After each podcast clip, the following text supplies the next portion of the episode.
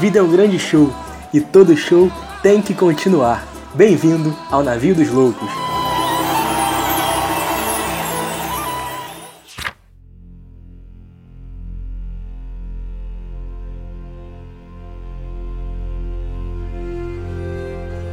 Fala, minha família, minha rapaziada, estamos chegando de novo naquele speak episódio, enfim.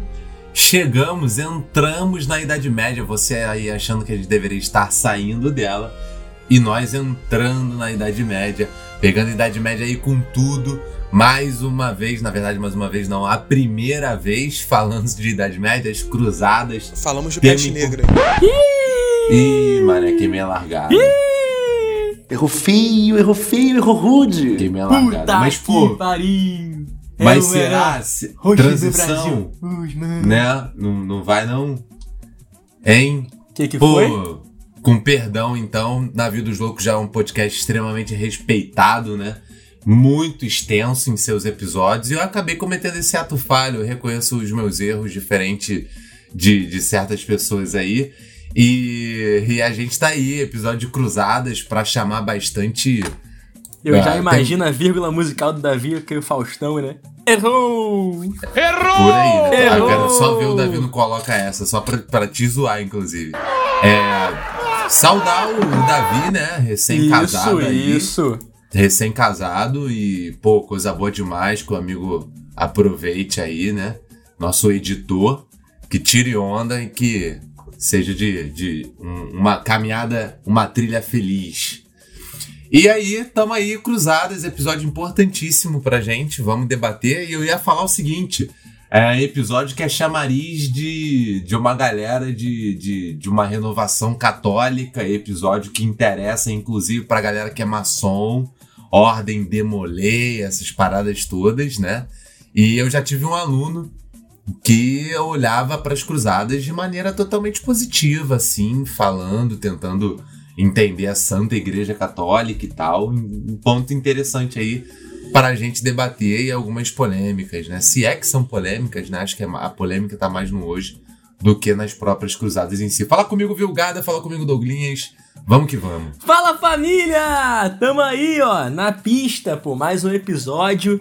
É, primeiro de tudo, eu vou parabenizar nosso editor, que nesse momento deve estar nas noites né, da, da lua de mel, entregue nos braços de sua amada, ao casal.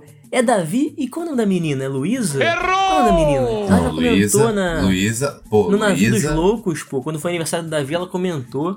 Luísa, é que é o nome cara. dela? Não, cara, aí tu deu Qual o nome brincou, dela? cara. Aí tu Não, brincou. Luísa é a sua prometida. Leque. Só existe É, a sua pô, no mas- mundo. Só, só a sua no Não, mundo. Luísa é a única pô, é se sua. fosse do cara, Não né? Outra mulher que é Luísa. Eu vou te Se falar que é- eu acho que é a apresentação mais constrangedora da história. Porque você já começa querendo dar pitaco em elementos da vida amorosa do casal recém-casado, imaginando como estariam as noites do- da dupla. Não, não, e depois, não. em vez de você conferir o nome dela antes do programa começar, você no ar não só se queima, mostrando que não sabe, como joga a gente na fogueira junto. e aí, gente, como é que é o nome?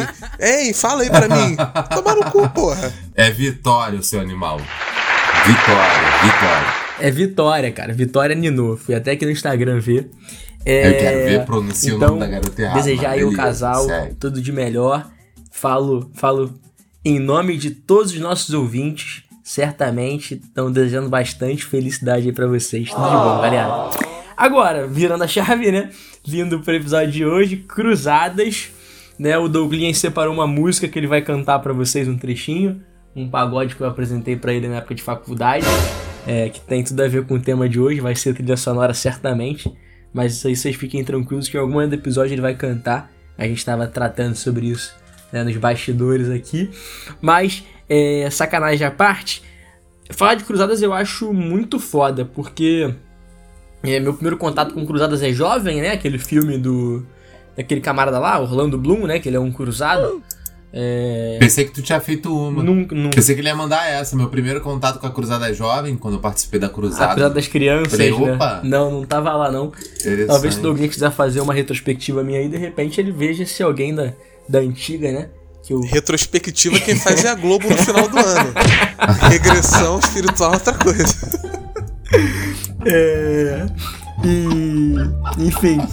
Ah, muito bom. As cruzadas, eu acredito que. Eu penso, né, muito quando eu falo em sala, um grande momento de inflexão, né? Eu acho que tem muitas vertentes para se pensar a cruzada, né? A vertente econômica, a vertente cultural, né? A gente pode. que não é espiritual? Porque não é também? espiritual, obviamente. e, e, enfim, acho que vai dar, vai dar, vai dar liga esse episódio. É, fiquem ligados aí para as próximas falas. Bem-vindo, Douglas Coutinho. Boa noite. Vai entrar cantando? Fala aí. Tudo certinho? Não, eu não vou entrar cantando, não, porque eu me dou respeito. Aqui é o Douglas e mais uma vez estender os desejos de felicidade ao casal. Da minha parte, não estarei aqui confabulando ou conjecturando sobre as noites dos recém-casados, mas que sejam estejam partilhando aí o início de uma trajetória muito bonita juntos. Na verdade, não o início, né? Mais uma uma, uma fase numa trajetória que já começou há um tempo. E falar de cruzadas, realmente, como o Guzmão tinha falado na introdução, atrai muito lelé, atrai muito dodói. E a gente sabia que ia atrair muito piroca, né? Falar de, de cruzada. Uma galera meio, meio, meio pancada. Essa galera já saiba que aqui não vai ter, pô, nenhum dos três é católico, sabe? Ô, Ninguém ô, aqui é ô. maçom. Tá católico? Eu sou católico. Faz o L, faz o L. Não, tu é o quê, pô? Faz o L, pô. Foi duas vezes comigo lá no, no culto lá. Mas eu Faz sou o L, batizado, pô. Joga pro alto o L do Lutero. Luterão da O pai, veia, o pai é batizado. massa. Eu tentei duas vezes fazer a primeira comunhão. Não tive êxito. Então, não- Tu tentou aceitar Jesus, mas Jesus não te aceitou, né? que isso, meu mano. Entendi. Tô. Apesar disso. Bom, então refazendo a minha frase. Um, é, é um católico que tem tanto desprezo pela religião que já atraiu Que indo para outras. É, Então aqui vocês não vão encontrar uma versão apologética, vocês não vão encontrar uma leitura conservadora. Claro que a gente pode trazer curiosidade, pode trazer elementos factuais que você não tem contato, mas não espere aqui uma versão é, dentro dessa galera meio lelé que tá aí contra o Papa Francisco, que essa galera que quer é, recuperar a lógica do antigo Vaticano, a prefeitura do Vaticano, a época da Santa Inquisição. Nada dessa merda vai ser defendido aqui. Va- vamos fazer um título clickbait pra essa galera? Como? Como que você pensa? Não sei, vamos pegar algum título bem, bem sensacionalista, né? Pô, pra atrair essa galera pra cá? É seguidores de Urbano II, né? Tipo uma parada desse naipe, né? Urbano Uma II vive. Urbano vive. a história das cruzadas. Mas a gente tem, tem, tem coisa pra contar, tem, tem elemento pra trazer, tem, tem coisa pra estudar. E eu prometo que eu vou tentar fazer uma leitura que vá além do, do, do simples. da simples crítica à, à, à ideia das cruzadas. Eu vou tentar olhar para o argumento religioso para além da cortina de fumaça, tá? Vou tentar olhar aqui com a sensibilidade de entender que para muita gente que participou das cruzadas o argumento de fé era de fato uma profissão de fé, era um argumento real, era algo que fazia Sim. sentido. Vamos ver. Você consegue trazer é, é, aí uma pessoa da- das cruzadas pra gente? Não. Eu nem quero. Imagina trazer esse peso, né? essa energia ruim pro meu lado, sai pra lá. Ai, ai, muito bom. É isso, né? Eu acho que. Ah, primeiro, acho que a gente pode começar olhando para as cruzadas, tentando fazer um, uma disrupção metodológica, que é interessante, que a gente sempre Eita, gosta. Eita. Ah, tu puxou inflexão? Disrupção Você puxou metodológica. inflexão, cara. Os loucos inventam conceito, foda-se. Você puxou inflexão, cara, na tua introdução. Não, inflexão é a Opa, palavra olha, comum. Rasga. Você puxou inflexão, cara, no teu, no teu, na tua introdução. Porque eu não, Não. posso falar aqui. Porque no nosso episódio, em algumas vezes aqui, a gente já chegou a pontuar, eu acho que a gente nunca tratou desse tema. Mas quando a gente falou de independência, independência e desocupação afroasiática, a gente chegou a tangenciar esse tema, que é do olhar do Oriente, né? O olhar Uhum. para o terceiro mundo e tal. Eu acho que um primeiro ponto que a gente pode começar aqui abordando é olhando tentando perceber como que as cruzadas num primeiro momento são entendidas pelo próprio olhar oriental, né? E as cruzadas Ô, Gancho, é, posso só te interromper? Mas é com muito respeito, não é sacanagem, não. Aham. É, é porque eu queria fazer só uma breve, brevíssima é, introdução histórica.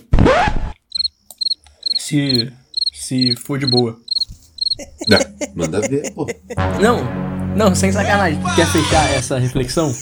Não, só queria fechar a reflexão, tá bom, pra não ficar pela metade, é porque a- as cruzadas pelos orientais, elas são Que é isso, meu é, filho? Calma. guerras iguais às outras que eles vivenciaram, né?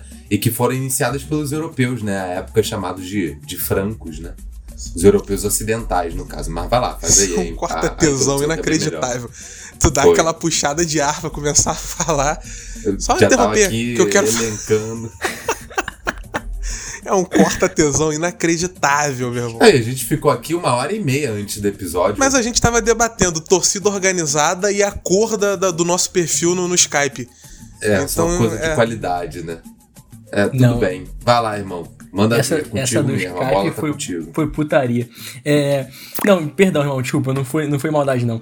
Mas é, eu só queria fazer uma, uma breve contextualização histórica pra gente é, colocar aqui as cruzadas num, num momento, né?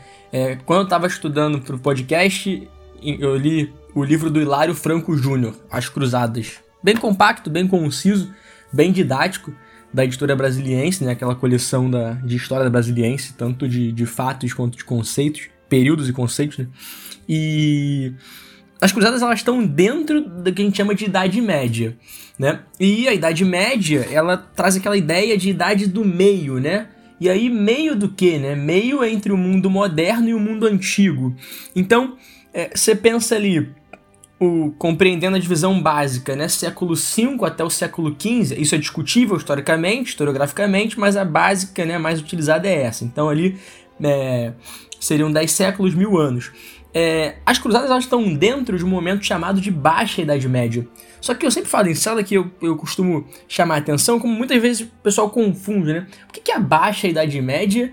Ela é um momento de renascimento comercial e urbano, ela é um momento de expansão econômica, ela é um momento ali de que vai fu- fundar o mundo moderno. É porque justamente é baixa porque esses não são valores né, próprios do mundo medieval. Né? O mundo medieval é o mundo que se desvencilha do mundo antigo, de alguma forma. Então, o mundo antigo é o mundo do grande Império Romano, é um mundo que tem o comércio enquanto um valor, né? todos os caminhos nos levam a Roma. Né? Então, todos os impostos vão para Roma, todos os produtos vão para Roma. É um mundo de intensa troca. Né? Roma é uma grande cidade. Amigo meu estava agora recentemente em Santiago de Compostela, me disse que tem um caminho de peregrinação de Roma até Santiago de Compostela. né? Então, de fato, todos os caminhos levavam até a cidade e, e esses caminhos são, obviamente, por conta do comércio. E o mundo medieval que se surge, né? Sobre esse mundo antigo, é um mundo que surge do medo, das invasões bárbaras, é um mundo que vai tentar ali uma recentralização com, com os francos, né? Com, com Carlos Magno, o último sopro, a igreja precisa de um braço armado para organizar o território e exercer o seu poder, né? Mas uh, a experiência do Carlos Magno se frustra, acaba, né? Quando ele morre e, e se divide ali pelo Tratado de Verdun no século IX entre os seus filhos, o território do, do Império Carolíngio. Entretanto, os filhos não conseguem ter uh, o mesmo controle e ele se fragmenta, se esfacela. E alguns historiadores vão dizer que aqui de fato surge a ideia do feudo, do feudalismo. Né? E aqui interessante, porque a Alta Idade Média, que vai do século V até o século X, ela é um momento de desenvolvimento, de expansão, mas desse modelo de sociedade, esse modelo feudal. E esse modelo feudal, ele vai proporcionar né, uma fragmentação territorial e uma uma Europa que se desenvolve fechada sobre si mesma, e isso vai ter alguns alguns pontos interessantes para essa Europa. Primeiro, ela fechada sobre si mesma, parando de fazer comércio, faz um comércio só quando é muito essencial, o comércio não é mais um valor, né? Essa Europa ela para de sofrer com epidemias, por exemplo, porque além de não ter contato com o Oriente e com outros lugares, ela também não tem muito contato entre si. Então as coisas não circulam, então você para de morrer, de ter gente morrendo por isso. Né? Além disso, por conta das guerras de antiguidade né, e essa transição de idade antiga para o mundo medieval, faz com que haja uma redução de população e a natureza consiga se desenvolver de modo que os campos estão mais férteis, de modo que né, a, a situação né, de, de desenvolvimento da agricultura seja mais frutífera. Uh, além disso, as, o desenvolvimento, imagina, tu fica do século V ao século X plantando, né? Você vai aprender minimamente a plantar bem pra caralho. E você aumenta a capacidade tecnológica de conseguir alimentos. Tudo isso assentado sobre um modelo social que é o modelo servil, que é um modelo particularmente. É, diferente em relação tanto ao mundo antigo quanto ao mundo moderno. Porque no mundo antigo você tem a escravidão, no mundo moderno você tem o trabalho assalariado. E os dois conseguem tomar do trabalhador a força de trabalho. O regime servil, ele descoisifica o trabalhador e ele fica numa espécie de caminho intermediário. Ele não é propriamente é, dominado é, não é, ele não é um objeto, né? Ele não é uma ferramenta que fala, né? Ele não pode ser vendido, mas ele é preso à terra. Então a, a Idade Média tem essa coisa diferente, muito própria, muito peculiar desse modelo de produção, que é o trabalho servil, né? E onde entram as cruzadas nessa história? As cruzadas, elas são uma resposta. Elas são uma resposta a um momento de crise. Mas, pô, viu, tá falando aqui de um desenvolvimento. Os campos estão bem, a técnica tá, tá bem, tá tudo muito bem, né? Só que é uma resposta a uma sociedade de ordem, né? Por que uma sociedade de ordem? Uma sociedade de ordem que é dividida em clero, nobreza e os servos. E por que ordem? Porque é uma ordem divina, né? É, Deus organizou a sociedade assim, por isso não há ruptura, por isso o servo. As pessoas têm dificuldade de entender isso, né? Pô, professor, por que, que o servo ele não se levanta contra o senhor feudal, dá uma porrada nele e foda-se? Isso acontece algumas vezes, né? Mas, via de regra, é introjetado, é educado, ele é, ele é formado sob uma lógica que o divino explica o real. E isso, para quem é do século XXI, formado na sociedade cientificista, é muito complexo de entender, né? Hoje em dia, talvez nem tanto, né? Mas, porque tem uma galera aí meio doida. Mas, naquele momento, né, se a gente recuperar o tecido histórico, a atmosfera histórica, fica mais tranquilo de compreender. E essa sociedade de ordens tem como o grande é, força, a grande força motriz da sociedade, a explicação religiosa. E as cruzadas, justamente, um empreendimento militar religioso, estão vindo responder a uma grande crise que vai se desenvolver ao longo do século X e história no século XI, que é a crise demográfica. Né? Essas condições maravilhosas que eu mostrei fazem com que a população europeia cresça muito. E essa população que cresceu muito está esgotando a terra, está esgotando o solo. Não tem mais para onde ir. Né? Então, para onde vamos? Né? Para onde vamos? E aqui surge então o apontamento do Papa Urbano no Concílio de Clermont de vamos para a Terra Santa, né? vamos para a cidade sagrada, vamos para Jerusalém. E isso é fabuloso porque, né? Esse discurso não é só contra propriamente o Oriente Médio, é bom recuperar isso, né? Esse discurso é contra qualquer herege da Europa Ocidental, esse discurso é contra o, o, o os eslavos na Europa Oriental, e esse discurso é contra os islâmicos, esse discurso é contra os hereges. Né? Caiu uma questão esse ano na SpaceX, um concurso militar, né? que trazia ali as cruzadas. O gabarito da questão era: as cruzadas foram a primeira projeção do Ocidente sobre o Oriente, a primeira projeção imperialista. Questão bastante interessante. Né? Então, as cruzadas elas são uma resposta, a primeira resposta né, que a igreja tem que dar enquanto instituição para uma crise que é a Europa, uma crise material, uma crise humana, uma crise social, a mão, levantei a mão. que é a crise demográfica, né? Então, eu queria só fazer essa contextualização inicial, desculpa te interromper, amigo. Vou devolver Tá a feito, palavra, mas para mostrar, né, é, aonde estão as cruzadas dentro da Baixa Idade Média e da onde elas se originam. Basicamente, uma resposta a uma crise social e econômica dada por aquela que tinha que responder sobre as crises, porque era o que explicava a vida, dava conta da vida, que era a Igreja Católica. Eu acho que quem escuta a gente, né, ah, sabe que a gente curte e é fã de uma leitura marxista, né? Ah, de uma leitura econômica, social, e sabe, inclusive, que a despeito de sermos fãs dessa, desse tipo de leitura, na verdade nós não deixamos de lado outras leituras que tenham outros enfoques. Então, que olhe aí para as mentalidades, que olhe para a questão cultural, que olhe para a questão política, A gente faz isso aqui sem, sem qualquer problema, até porque ah, o uso dessas dimensões não significa a negação da materialidade do que, do que possibilita essas existências. Então, um, tá claro para a gente o alto crescimento demográfico, a falta de terras cultiváveis, né? As trocas comerciais, o início também bem tímido da expansão italiana pelo Mediterrâneo.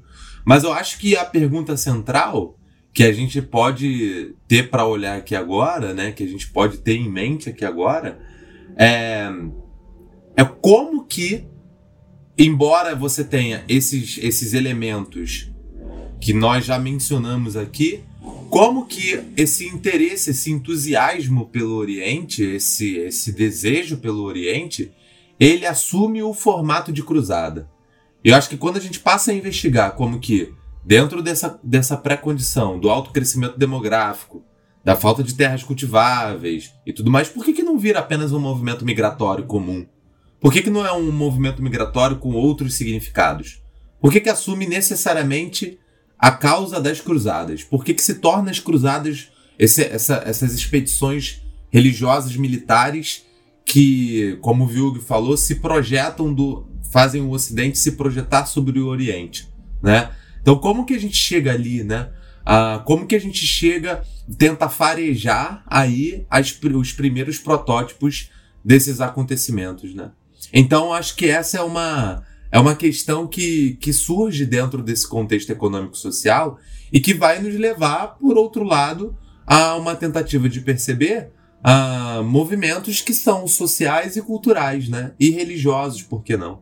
Então a gente está olhando para as peregrinações aí, que assumem a, a, o formato de cruzadas, mas antes essas peregrinações que eram feitas a Jerusalém, elas assumiam a ideia da justiça, né? Ou seja, a doutrina da justiça em alguns momentos, seja na justiça de salvação pessoal, seja na defesa ou na, na ideia da conversão, no proselitismo, na luta contra os sarracenos, né? Sarracenos aqui nós vamos entender a maneira como os europeus compreendiam os árabes, né? Os muçulmanos. Uh, e a cruzada nasce do encontro desses dois, desses dois grupos, né? Desse europeu uh, ocidental cristianizado com o árabe e o muçulmano, né? Seja no, no, através do Império Bizantino, seja através do Islã, né? Então a gente precisa olhar aí, né? A gente precisa tentar compreender de que maneira o Oriente recebe o formato das cruzadas como primeiro protótipo de contato mais sistemático do Ocidente. Então acho que a gente pode olhar aí, olhar para esse lado, né? Tentar perceber como cada um desses elementos ele se se configuram. E aí eu acho que um primeiro ponto é essa, esse lance da peregrinação, né? Que você vai ter muitos textos medievais, né? Uh, de peregrinos que vão ali realizar a viagem à cidade santa de Jerusalém e essas peregrinações, né, os lugares santos, uh, que vai ser um dos elementos primordiais das cruzadas, né, e que vai definir cruza as cruzadas quase que inteiramente. Mas havia uma tradição, né, uma tradição ah, muito longa, né? E é importante mencionar que essa tradição ela sobrevive a, a contragosto de alguns grandes nomes da patrística, né? O próprio Santo Agostinho ele dizia que a ideia de uma viagem a Jerusalém como parte constituinte da fé cristã, na verdade, era nociva à fé cristã, né? Então não era uma, uma forma interessante de você cultivar a fé, não. Pelo contrário, Santo Agostinho defendia que a, o chamado da fé ele era para fora de Jerusalém. Ele era os gentios, né? Ele era o chamado de Atos, de, de ir e espalhar a palavra de Deus pelo mundo, né? Então você tem esse chamado ali, né? Mas essa vai ser uma tradição que vai se espalhar bastante ah, durante o, o, o fim da, do período antigo, durante o período medieval, né, como um todo. E a partir do século VII, mais ou menos ali, a peregrinação vai se tornar também uma das formas de, de penitência canônica, né? Os manuais de penitência vão se, se espalhar, se eu não me engano, de, de igrejas na Grã-Bretanha, no Reino Unido, né? Não sei qual dos países ali. Ah, não fiz pesquisa a fundo a ponto de saber. Se vocês souberem, ah, joga, joga pra rola aí. E, e eles vão contribuir aí com esse ritual, né? É para a formação desse, dessa ideia de perdão, né? Então você tem aí a, a ideia de penitência sendo um primeiro movimento, sendo um primeiro elemento mobilizador dessas peregrinações a Jerusalém, né? Então você vai ter aí uma uma um, um, corpo, um primeiro, uma primeira esteira de contato dos ocidentais, né, do, do, dos europeus ocidentais com o Oriente através dessa ideia de lavar os pecados, né? Os primeiros peregrinos penitentes, né? Ah, um dos primeiros, né? Que é chamado de Fromont, um nobre francês que vai realizar sua peregrinação durante o século IX, né? Ele é seguido por muitos outros, né? Ah, tem um camarada chamado Roberto o Diabo, né? Que vai para Jerusalém uh, se purificar, né? O Duque da Normandia. Tem também o Folk de Nerra, né? O Conde de Aju, que vão fazer várias viagens até a Terra Santa como forma de espiar os seus pecados, uma vez que eles tinham a pecados gravíssimos entendidos e compreendidos diante da Igreja Católica, né? E é durante o século XI, então, que a gente vai ver essa peregrinação sendo imposta Desculpa, de maneira mais si mas é sistemática. muito difícil escutar a Terra Santa e não associar diretamente a Terra Samba, né? Terra Samba é meio difícil aqui para mim, que sou mongoloide, perdão. Terra Samba fez parte da nossa infância, de todo mundo aqui, né? Por favor. É, porque se... tem uma galera que não sabe nem o que, que é. Terra Samba, pô, pelo e amor de Deus. Estimado... Nada mal curtir com a Terra Samba Nossa. não é nada mal. Tudo mal fazer Guerra Santa, né? Tudo mal. E carrinho de mão, carrinho de mão. Ixi. Faz a referência carrinho de mão também. Carrinho de mão, pada, bada, bada, carrinho de mão, pada, bada, bada. Sensacional. E aí essa peregrinação ela já estava sendo imposta a partir do século XI, né? Como uma penitência aos nobres mais assim mais fora do padrão, né, que tentavam, na verdade, quebravam a paz ali da igreja, que a igreja se, se esforçava para instaurar na cristandade, né? Então você já tem um, um primeiro, a, a gente consegue ali é, é, compor um quadro que, que soma melhor com as condições econômicas e sociais, eu acredito, né? Não sei se vocês pensam dessa forma. É também esse período de fundação numerosa dos monastérios, principalmente monastérios em Jerusalém, né? Ah, e ali você tem uma tentativa de regenerar a vida santa, a vida dos santos, né? E você tem um outro elemento também nesse momento de controle da igreja, você tem a questão das guerras, né? É muito importante a gente mencionar que é, são as cruzadas que possibilitam a passagem da ideia de uma guerra justa para uma guerra santa. Até então, a guerra justa, isso no próprio Santo Agostinho, ah, isso é muito visto, né? Muita gente fala, Santo Agostinho legitima a guerra santa. Não, calma.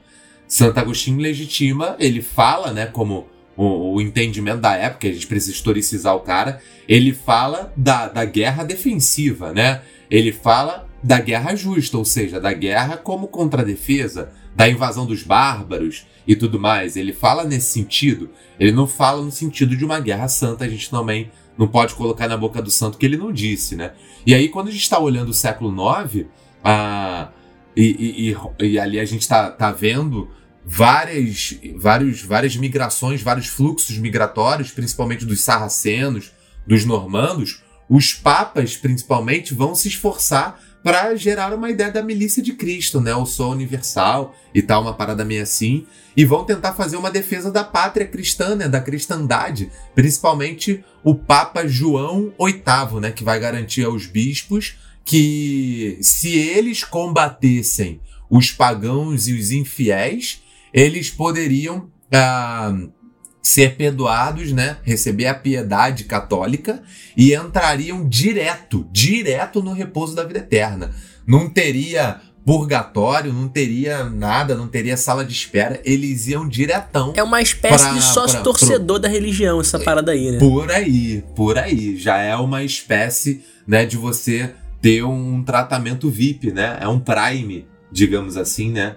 Uh, você recebe um tratamento diferenciado. É tipo isso mesmo. E aí nos séculos, nos séculos 10 e 11, a igreja ela vai empreender muitos esforços né, para cristianizar os costumes de uma sociedade militar. Então você esse é o link que você vai ver, porque os cavaleiros, né, que vão receber o ideal de proteger os fracos e os oprimidos, né, defender a paz através da luta contra os salteadores e tudo mais, eles vão receber a, essa missão, né? E o, o concílio de Narbonne, se eu não me engano, 1054, ah, vai decretar né, que aquele que mata um cristão derrama o sangue de Cristo. E aí é sob essa égide do papado que você vai organizar uma ação armada ali mais a, alinhada a, aos pressupostos da igreja. Então, em terras cristãs, a função era manter a ordem e estabelecer a justiça. Nas fronteiras, em função desses contratos, contatos perdão,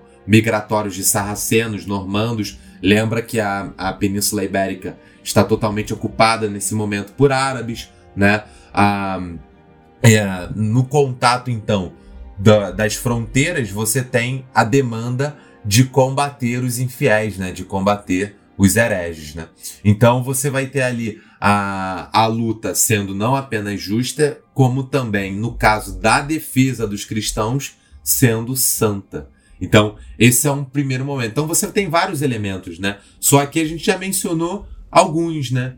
A ideia de uma peregrinação, um contato, né? Com o Oriente, o contato com Jerusalém era uma coisa que não surge do nada, né? A criação de uma cultura militar que seja, que esteja adequada a uma ideia religiosa também é um ponto importante, né? A gente precisa mencionar, né? Em troca do, do, do apoio à igreja, muitos soberanos de reinos no interior da Europa vão receber o título do Papa de fiéis de São Pedro, né? principalmente o rei de Aragão, que vai ser um, um dos reis que vai comandar, uh, que vai ter, ter proeminência né? nessas ações. Uh, a Guerra Santa, então, ela vai ser um instrumento útil. Na verdade, a Guerra Santa ela vai se tornar um instrumento de política, propriamente dito, do papado, que vai fornecer uh, aos vassalos e aos protetores uh, em luta contra o império todo um código de ação e de negociação com o Papa que vai possibilitar uma ação direcionada ao Oriente. É, é, é, é dentro dessa política que o Concílio de Clermont vai acontecer, né? Que o Urbano II vai talvez ali ter encontrado, vai ali ter encontrado esse espaço de negociação, né? Que poderia criar uh, um novo Estado cristão no Oriente, né? Então a gente tem esses elementos, né? Uh, que são muito importantes para gente, né? É ali que você já começa a gravar na mentalidade ocidental algumas imagens de sedução das riquezas militares. Nós já mencionamos no episódio de Renascimento o contato intenso com o Império Bizantino, né? o Império Bizantino que não tinha muita vocação à guerra, que era muito mais preocupado uh, com a questão das riquezas, né? com a questão da luxúria. Então você vai ter totalmente uma. Que isso? Uma... Que, que isso? Opa, não. Luxúria? Aí é, um, aí é um julgamento moral. Preocupados não? com luxo, preocupados com a luxúria. Pô, cara, que que é só ouvir o nosso episódio de Renascimento que a gente fala bastante disso, né? Que isso, luxúria? Não, Douglas, hein? Arbitra aí, arbitra aqui entre nós. Eu tinha fechado a, aqui no Skype que passou uma moto aqui, perdão. Sensacional. Arbitra entre nós, porque, pô, é luxúria, o Império Bizantino, a, a, a, a relação do Império Bizantino com a riqueza é muito grande, né? É uma parada muito intensa, uma parada muito gritante, não à toa seduz os europeus nos seus contatos através do Mediterrâneo, né? Então, a, você vai ter a criação de uma ideia do Oriente que é muito caricatural a partir desse momento, né? E que é muito viabilizada pelas cruzadas, né? Surge de um não lugar, quer que eu cite? O não lugar, né? né? Surge de um não lugar, né? De uma inexistência, de uma de uma visão correta sobre o Oriente e passa aí então da, da total ignorância uh, sobre o que é o Oriente a construir a partir das cruzadas uma deformação do que é esse Oriente, uma construção equivocada desse Oriente. Né? É, Douglas, só antes de falar, é porque eu vou fazer uma cena aos nossos ouvintes, né? Porque quando eu falei Terra Samba, muitos jovens não vão entender a referência, embora devam como tarefa né? na Muito dos jovens. Você envelheceu 15 anos em falar muito dos jovens. Pô, né? mas os jovens, os jovens escutam, né? E aí, dever de casa navio que tá passando aqui dever de casa pra você. Escuta em Terra Samba, né? Carrinho de mão, libera geral. Né? Toda a discografia é interessantíssima. É, falou luxúria, eu lembrei do samba da Tijuca em homenagem ao Nelson Rodrigues, Ivan Tuir cantando 2001. Mas estamos estão percebendo a nossa vontade de fazer esse episódio. Não, nossa, cara, não fala um negócio desse, que, que isso. isso. Que isso, Não fala não, um troço desse. Isso, que é isso? O navio, o navio sempre teve essa marca, cara. Não tô te entendendo. E se você fala pro público o cara não tá com vontade, o público desliga. É, Faz isso não. Que isso, cara. Davi, Porra, corta vacila, isso, Davi, né? corta isso.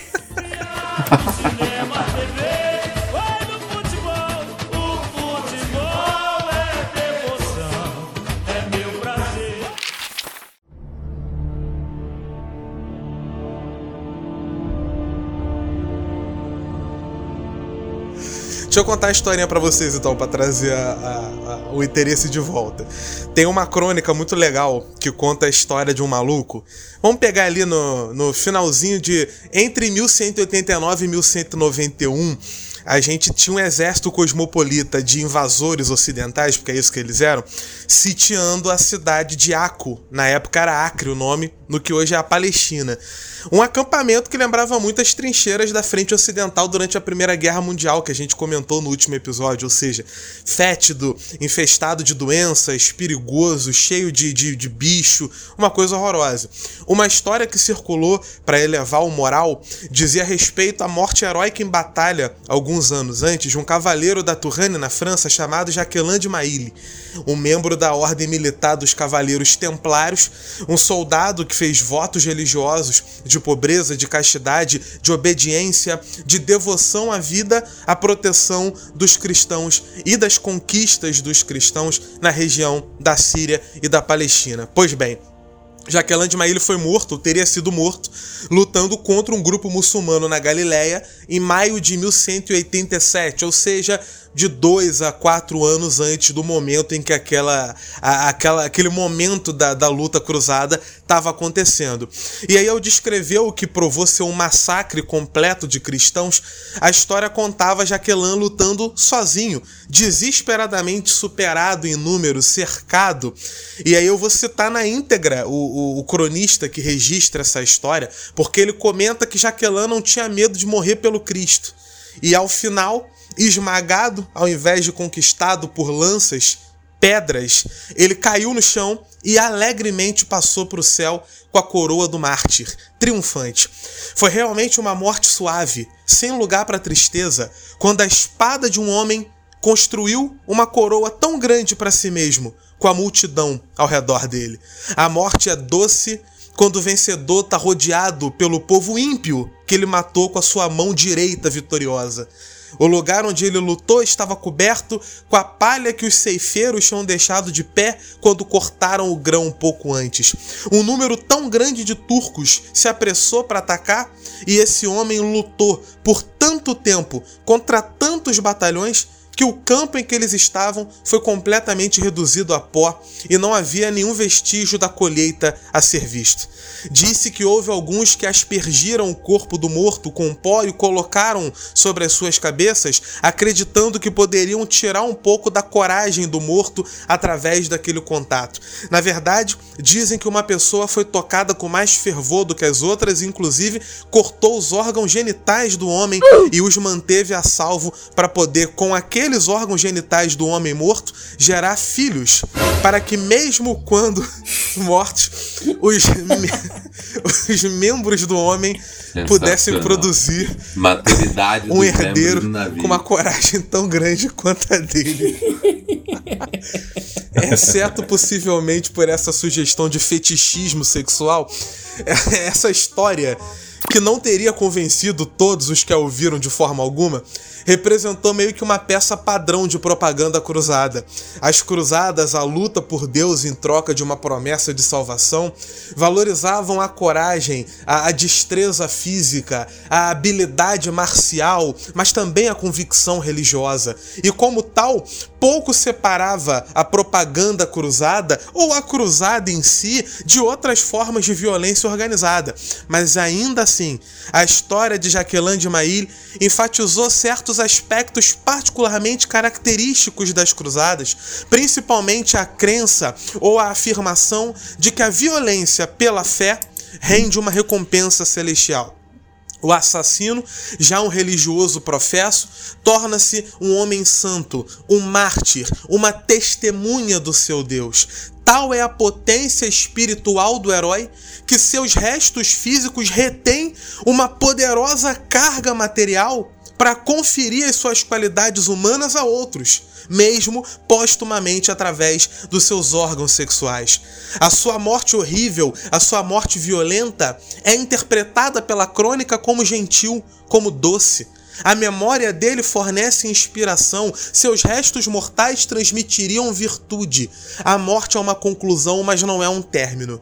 Diante disso, poucas mentalidades entusiastas da violência, fixadas nessa vida após a morte, poderiam ser menos acessíveis aos observadores modernos e talvez até contemporâneos na nossa tradição cultural ocidental do que essa leitura que eu trouxe para vocês.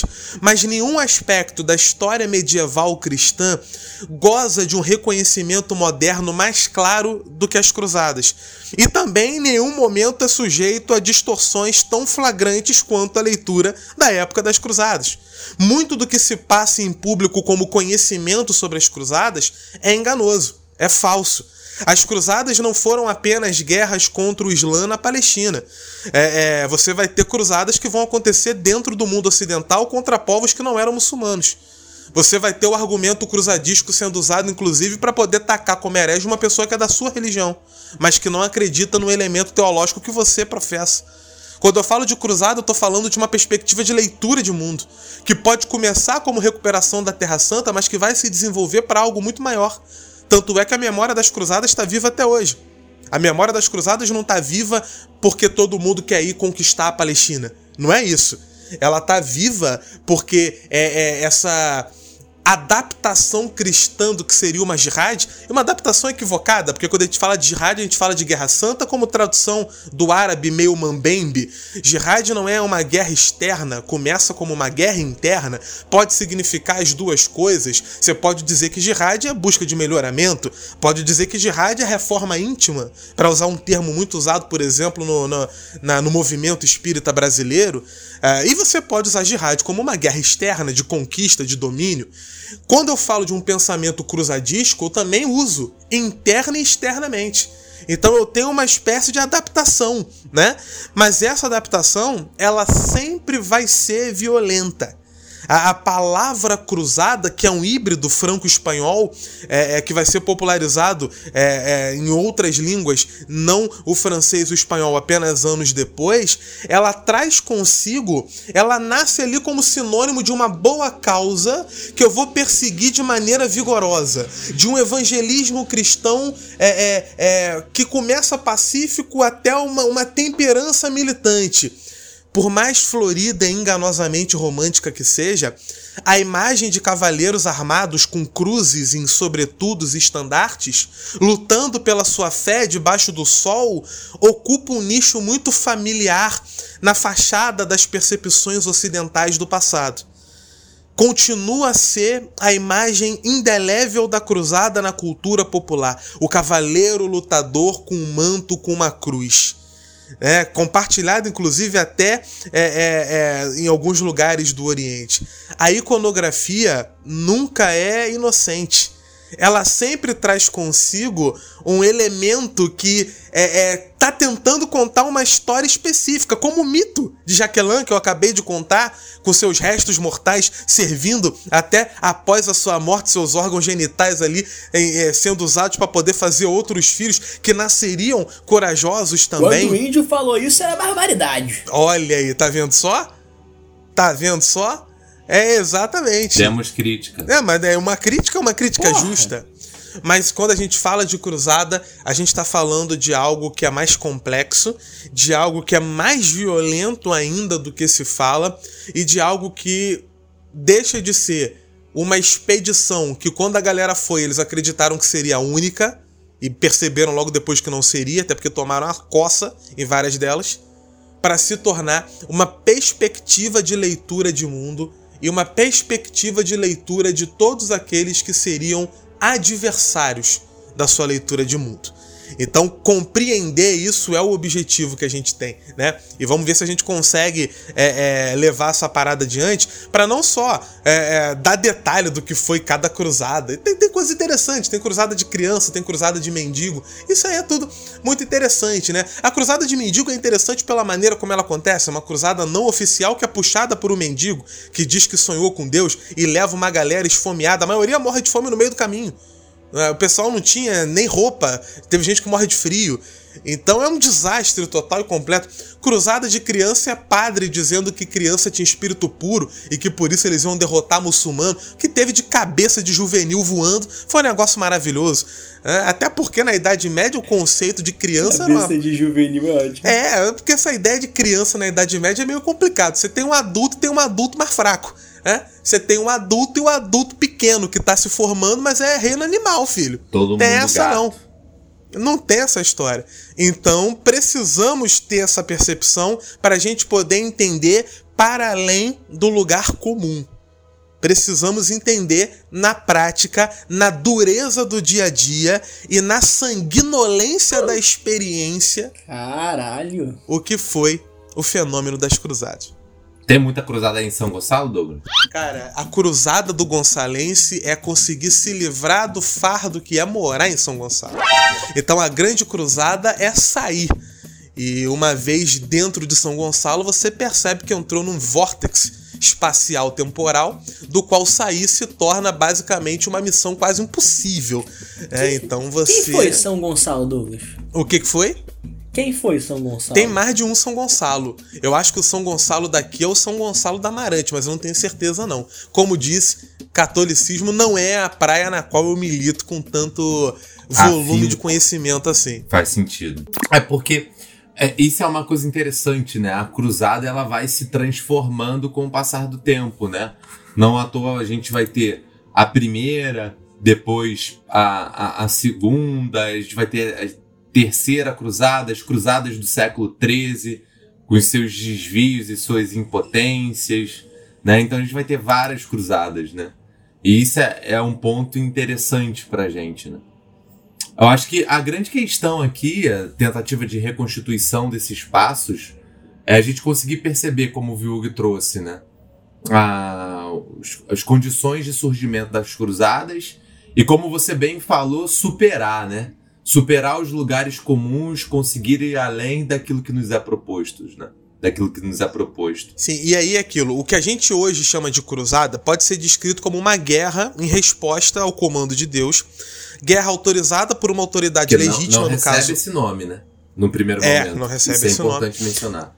Não recebe esse nome no primeiro momento, é autorizada por uma autoridade legítima, o Papa, que, em virtude do poder visto como investido nele como vigário de Cristo, identifica o objeto da guerra e oferece a esses que, que, que né, vão assumir esse manto uma remissão completa das penalidades dos pecados confessados, tem que confessar, e um pacote de privilégios temporais relacionados a essa luta, incluindo aí proteção da família, proteção da propriedade, tudo isso garantido pela própria igreja, imunidade de processos judiciais. Se você lutou numa cruzada e voltou vivo, você poderia inclusive cometer crimes bastante pesados e você não seria julgado culpado, você tinha imunidade judicial garantida pelo Papa, você recebia reembolso de juros sobre dívidas. Então você não tinha só a promessa do céu, você tinha também muito ganho temporal que você recebia se participasse da cruzada. Para ganhar essas concessões, você faz um voto simbolizado na adoção ritual de uma cruz, cruz essa abençoada por um sacerdote e que você vai ter que usar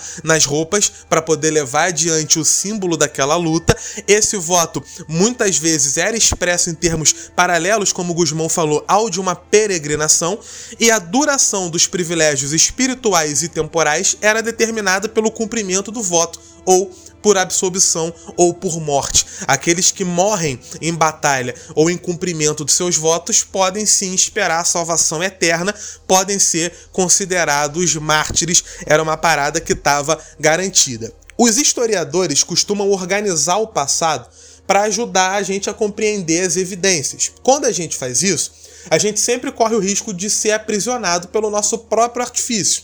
Entre 1095 e vamos colocar aqui 1500, houve dezenas de operações militares que atraíram os privilégios associados às guerras da cruz.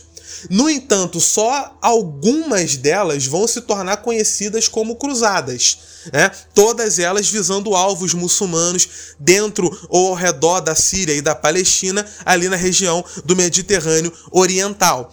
Obviamente, os nobres cavaleiros, é, é, soldados de infantaria, peregrinos desarmados também, e gente que ia junto para ver se ganhava alguma coisa daquela luta, se ganhava uma terra, se ganhava alguma parada, se caía alguma Tem moeda de ouro, um se poderia rebote. assaltar. Sempre tem a galera que vai no rebote, com toda certeza. Essa galera vai responder ao apelo de Urbano II ali em 1095, 1096, e como eu falei, eles acharam que era uma, um momento único, era uma causa única que eles iam, iam conquistar Jerusalém, iam receber as benesses e tudo ia ficar bem. Os eventos subsequentes alteraram essas percepções. A próxima campanha oriental comparável vai ser papo de quase 50 anos depois. Vai ser ali em 1146 até 49. Essa galera vai invocar o precedente da cruzada de 1095 e quando eles fazem isso, eles acabam jogando na sombra da história várias expedições menores que haviam embarcado para ajudar a causa cristã lá no Oriente entre a primeira cruzada e a segunda. Os historiadores vão pegar esse movimento de 1146 como a segunda cruzada mas vai ter vários movimentos, ou terão vários movimentos entre a primeira e a segunda cruzada que a gente ignora só, na hora de contar só essa um história. Elemento, porque o, o Urbano, segundo, ele não, ele não se furta dos desconfortos que os peregrinos encontram pelo seu caminho, ao ponto de, inclusive, trazer um discurso de renúncia e sacrifício, né? Ele dizem, né, as fontes que ele retoma Mateus 16, 24, né? Sim. Quem quiser vir após mim, negue-se a si mesmo, toma a sua cruz e siga-me. Uhum, e é nesse exatamente. apelo que a multidão entusiasmada, né, vai então, na mesma hora, a, de certa forma, a tomar a sua cruz e fazer o voto de partir para Jerusalém, né? E aí, como símbolo do voto que haviam feito, os primeiros voluntários costuram nas suas costas as vestes, ou melhor, na, na, parte de trás de suas vestes, na... né? A cruz de pano, né? É, alguns na, na, na, na frente, né? Algum, depende da ordem. Mas isso aí é importante. O que você falou da galera de ir para Jerusalém, mesmo quando não foram. A quarta cruzada, por exemplo, o plano dela era atacar o Egito. E mesmo assim não conseguiram nem chegar, morreram em Constantinopla. Então a quarta cruzada não chegou nem perto de Jerusalém, porque o objetivo não era ir para Jerusalém. E vai ter cruzada que vai ser definida por objetivo, por local, por participante, por motivo. A gente vai ter as cruzadas albigenses, que vão descrever as lutas contra os hereges no sul da França, em torno de Albi ou seja, não tem nada a ver com Jerusalém.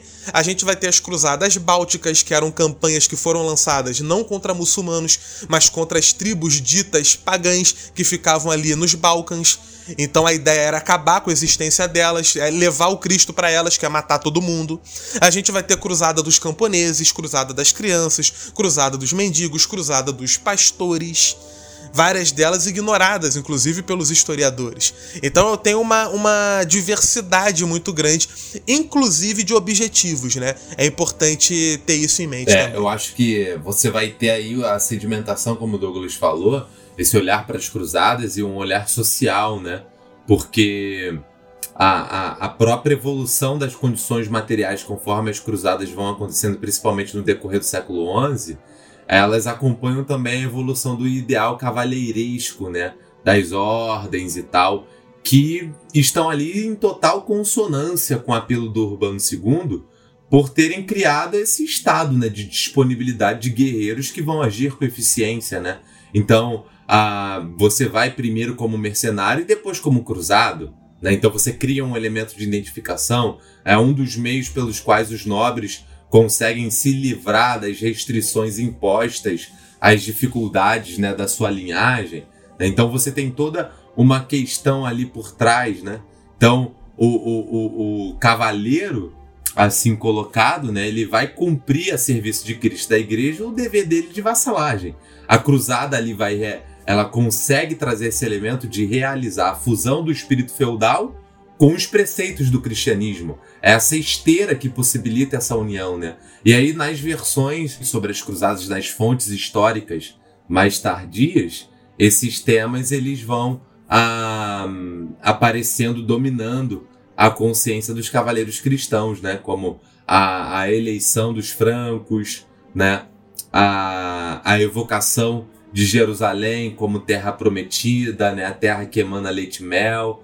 Ah, os cruzados ali, então, vão começar a trazer um espaço ah, estreito e pobre do Ocidente, né? Vão deixar esse espaço na esperança de uma recompensa que os torne herdeiros de Cristo, né? Então essa retribuição celeste que já começa nesse, nessa busca material, não fazendo uma rejeição dessas vantagens. Então acho que olhar as cruzadas, olhar esses primeiros elementos, esse porque a cruzada é um, como o Douglas falou, a, a, às vezes a gente fica preso no que o historiador propõe, a gente fica fica manco, né? A gente fica fica sem referência, fica fica sem ferramenta, né? Então tu tá falando para não escutar o historiador, é isso? Não, Não, tem que. tem que escutar Aliás, e ir além, tem que ser crítico, Inclusive, né? tem que ter o contexto político, porque a gente falou, tava falando bastante da mentalidade, falamos do material também. Mas tem um contexto político específico que o Viug comentou na primeira fala dele, que eu queria até resgatar um pouco, porque é necessário que a gente fale, porque não aconteceu. A primeira cruzada não aconteceu em 1095 à toa, não. É, é- é necessário relembrar que o imperador é, é, de Bizâncio, é, o Aleixo I Comeno, ele vai ter um papel muito importante, porque é ele que vai botar uma pilha. Ah, mas o Papa Gregório VII já tinha levantado a ideia de botar um exército para ir lá pro Oriente para poder tomar Jerusalém. E não deu em porra nenhuma. O Papa Gregório VII entrou, no primeiro ano dele ele prometeu que ia fazer isso, tentou e ninguém foi, mesmo prometendo o céu. Ninguém foi. Então por que, que ninguém foi com o Papa Gregório VII, mas foi com o Urbano II? É que porque o Urbano II falava melhor? As condições. Não, não é porque. É, é exato, é o contexto, a oportunidade, né? O, o Aleixo I Comeno já estava recrutando vários cavaleiros, vários mercenários ocidentais há anos, porque ele estava querendo tomar terras para poder aumentar é, é, o Império Bizantino. Ele estava precisando de sucesso militar porque ele estava enfrentando crise dentro do comando dele lá. E o Malik Shah, que era o sultão turco de Bagdá, morre em 1092. Olha a diferença aí. Quando o Malik Shah morre, o Aleixo I começa a botar pressão. Pô, vamos tomar a Ásia Menor, vamos tomar o norte da Síria. Os turcos tomaram aquela parada lá, tiraram dos bizantinos um pedação de território na década de 1000 de 1070 e ele precisava reconquistar. Só que ele não tinha tropa suficiente para isso. Ele precisava de tropas ocidentais. Só que se ele tentar pegar tropa ocidental, ele vai encontrar problema. Primeiro que eu tô falando de Idade Média. Eu já tenho um país nascendo aqui, mas ainda não é um estado. Olha aí, spoiler. Ainda não é um estado da maneira como a gente vai imaginar. E sem contar que esses territórios que estão surgindo vão ter problemas, vão ter rivalidades. A gente vai ter, por exemplo, o rei da França estava excomungado, o rei da Alemanha estava excomungado. A Alemanha não é a Alemanha, o estado que a gente conhece hoje, né? A região que hoje é a Alemanha. A gente vai ter o rei da Inglaterra em disputa aberta com o Papa. Lá na Espanha a galera estava preocupada em enfrentar os mouros, os muçulmanos, dentro do território. A gente está no momento ali de busca de reconquista da Península Ibérica. Era complicado. Quem é que eu posso ver como aliado? O Papa. Por conveniência política, o Papa era um aliado óbvio para Aleixo I. Tanto é que em 1095, e a gente tem que falar isso, o lado historiador aí, o Papa Urbano II recebeu os embaixadores do Império Bizantino. E na reunião que ele teve com os embaixadores do Império Bizantino, eles chegaram à conclusão que a ajuda militar que os bizantinos precisavam poderia ser transformada numa campanha de revivalismo religioso. E aquela campanha militar poderia ser justificada em termos cosmológicos e escatológicos. E o próprio Papa se torna o líder de uma campanha de recrutamento em massa. Ele vai pegar gente de tudo quanto é lugar, inclusive dos locais onde os reis estavam excomungados. Aí é o meu lado mais cínico. Eu não comecei com ele para não me julgarem, mas agora o meu lado cínico chegou. Porque tem que olhar para além da justificativa. Toda justificativa tem uma razão de ser material. Ah, mas não é muito materialista? É. é o material, não é muito, é o materialista correto. É o, é o materialismo dialético, histórico dialético.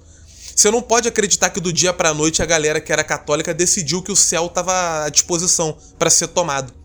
O que, que mudou de um dia pro outro? O que, que mudou de um papa pro outro? O que mudou é o contexto político econômico. É isso que mudou. Olha a parte material aí. Tem que ter isso aí, tem que considerar esta porra. Foda, cara, foda.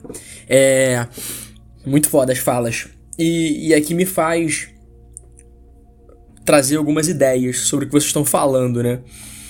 Uh, essa parte material que compele o Ocidente sobre os diversos pontos, né, como já falado, não só sobre o Oriente, ela é curiosa porque ela já anuncia uma mudança.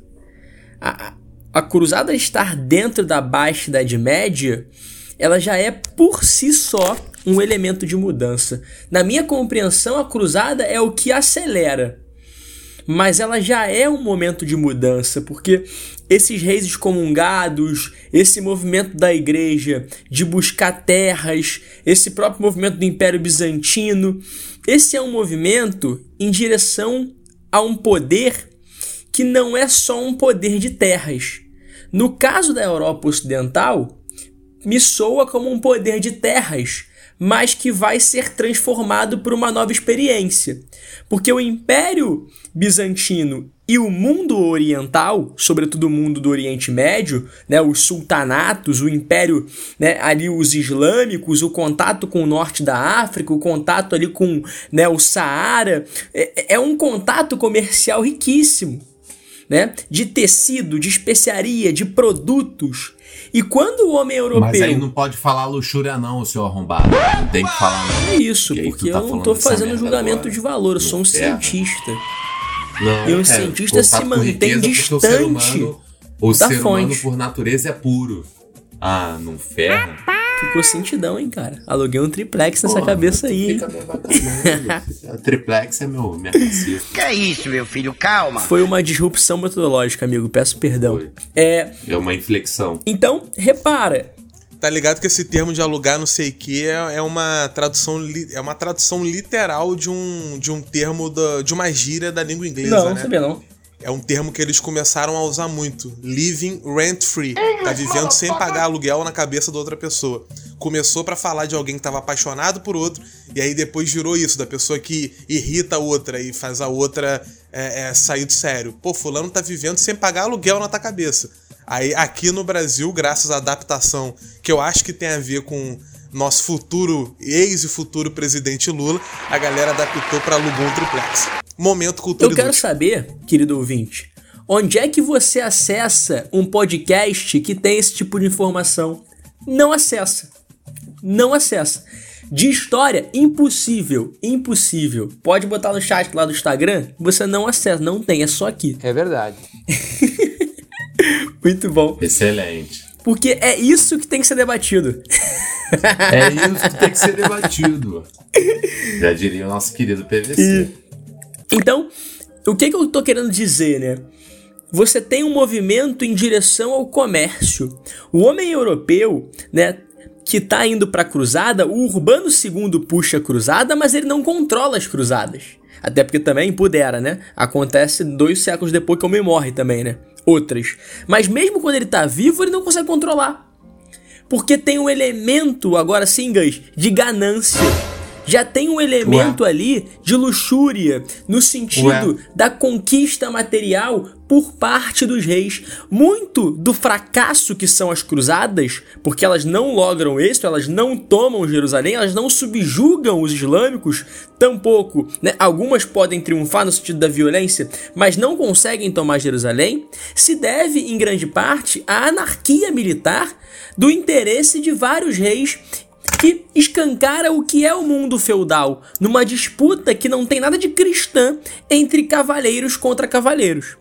Então, já está anunciando ali um elemento de cobiça, um elemento de busca de afirmação econômica. Uma das grandes consequências das cruzadas, e aqui exitosa, é em tornar o lago muçulmano, que era o mar Mediterrâneo, num novo Mare Nostrum da época do Império Romano. Então, uma retomada do grande ponto geopolítico entre Europa, África e Oriente Médio, que é o mar Mediterrâneo.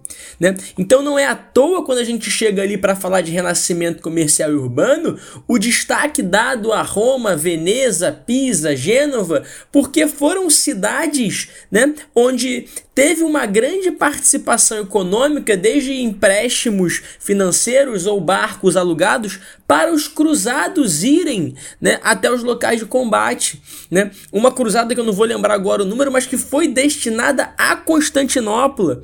Né? Você teve ali uma tomada breve de Constantinopla. Então, aquele renascimento comercial urbano que vai desaguar lá na frente, né, na expansão marítima, por exemplo, é o grande ponto de inflexão ali das cruzadas.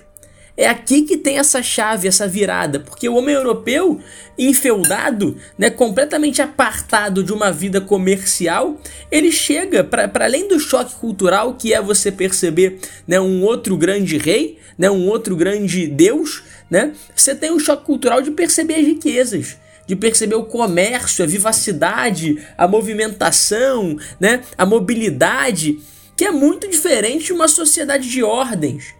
Né? O homem medieval ele subia no cavalo para fazer guerra. E quando ele volta das cruzadas, ele vai subir no cavalo para virar camelô. O primeiro burguês é um grande camelô que vaga pela Europa vendendo as quinquilharias que ele arrumou do Oriente.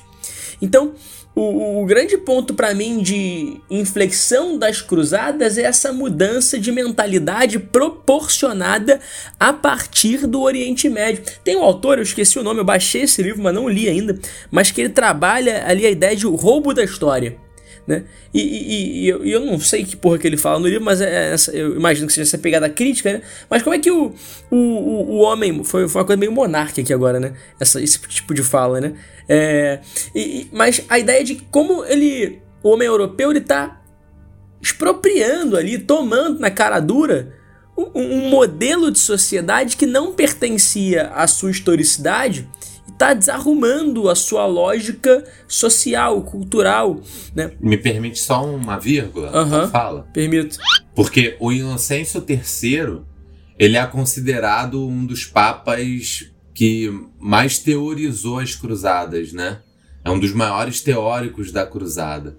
E os canonistas, né, que são os compiladores de lei canônica da Igreja Católica que vieram depois dele, quando escrevem sobre o assunto, eles vão fazer comentários sobre as decisões pontifícias e dos concílios que vão se tornar cada vez mais numerosas e vão elaborar uma doutrina que se torne coerente com a ação das cruzadas, uma vez que elas vão se tornar comum.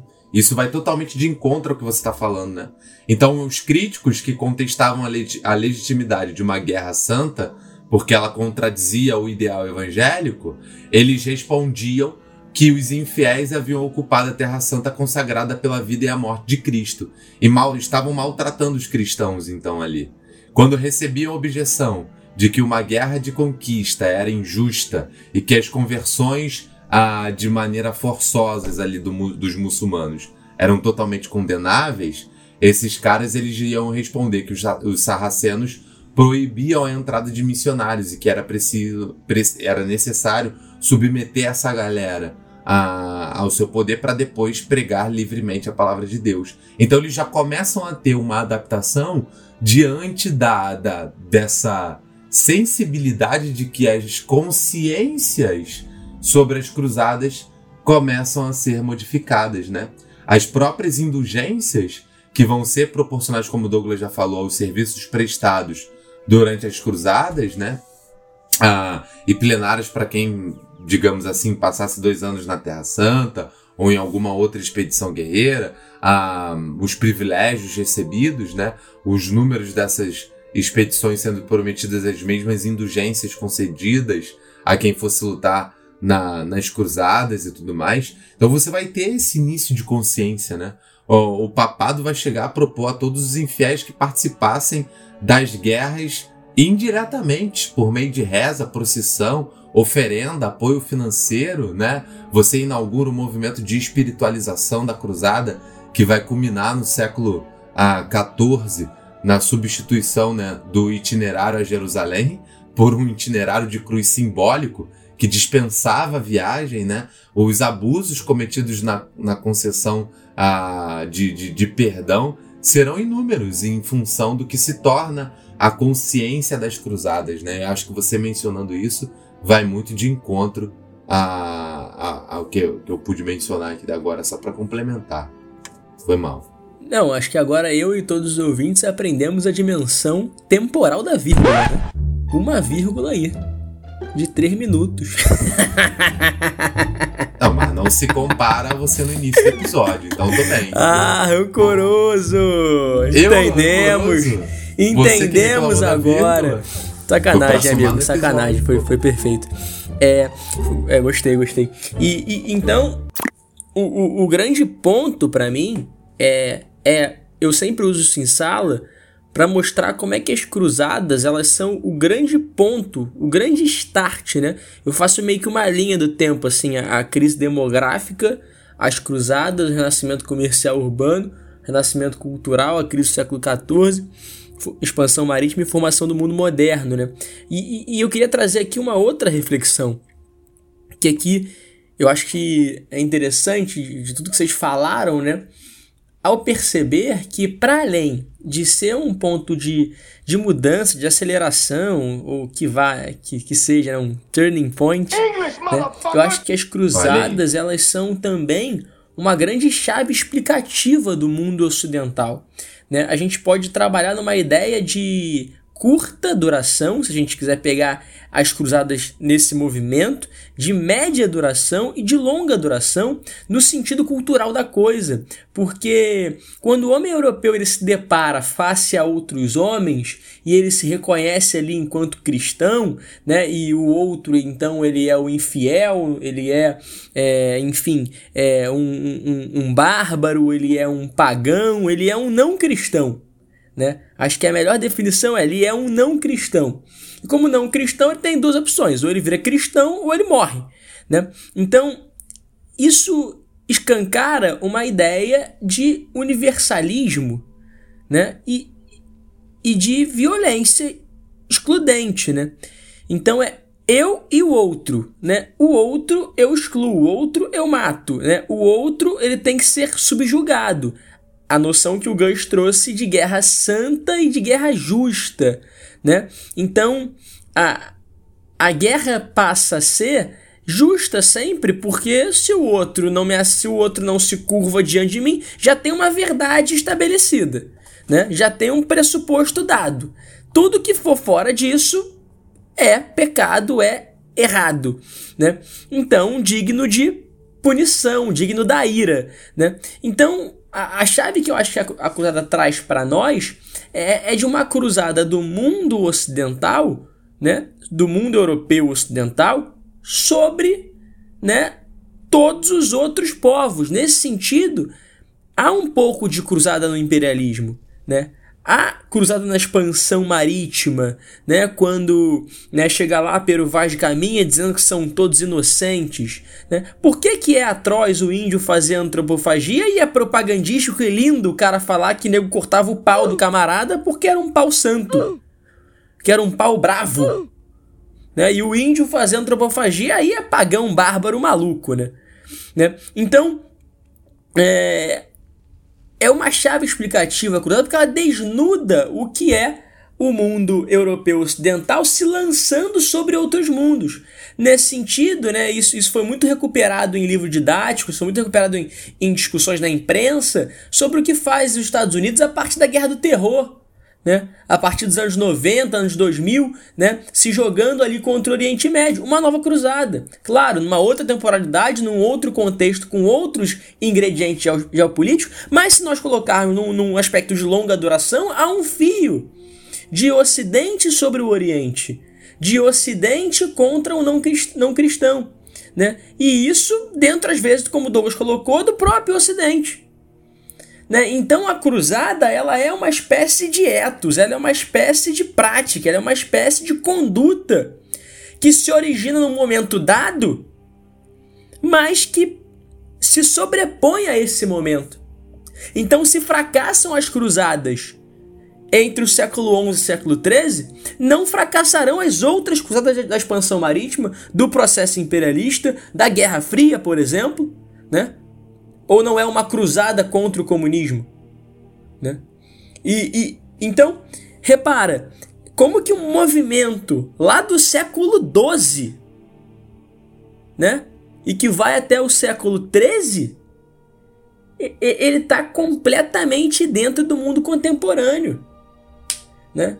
Não é um cruzado, um traficante evangélico que destrói terreiro? É um, é um, é um sentimento, né? E, e aqui a gente está falando de, um, de uma cruzada que, que sai do âmbito católico, entra num outro âmbito, né? No âmbito protestante. É um sentido de. A cruzada ela subjuga, ela domina, ela tem um caráter né? Não sei, talvez me parece quase que como um primeiro imperialismo mesmo, como disse a questão das PSEX, né? Um primeiro, né, citando na bibliografia das PSEX o, o Said, né? A citação é, é, a questão é de uma nota de rodapé que vem do livro do Orientalismo do Said, né? E obviamente todo mundo errou, né? Que primeiro a galera de militar não precisa da história, segundo que essa questão tinha que pensar, né? Essa questão. E terceiro, que essa questão também é questionável, uma vez que a cruzada tem como objetivo primordial a retomada de Jerusalém violenta e a leitura do oriental como menor, e é nesse sentido que o Said usa, mas ao mesmo tempo o Said não está lendo cruzadas como especialista em cruzadas, e a gente vai ter cruzada contra os cátaros, vamos ter cruzadas contra judeus dentro da Europa Ocidental.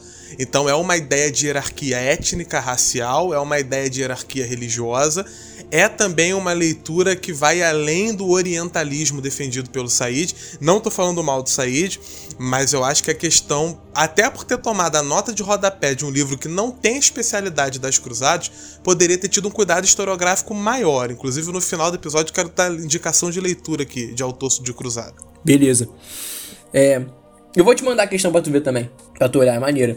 Então, eu acho que essa dimensão quase que atemporal, né? Atemporal não, histórica, né?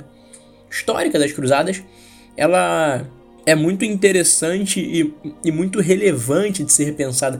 O termo aparece muito, né, cara? Esse termo aparece muito e muitas vezes banalizado, né? Muitas vezes no sentido heróico da coisa.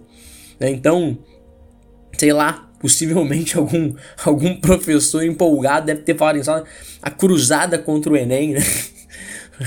Você vai fazer uma cruzada aí ao longo do ensino médio e, e, e aparece no sentido, né, é, de uma epopeia, como se a cruzada fosse uma epopeia.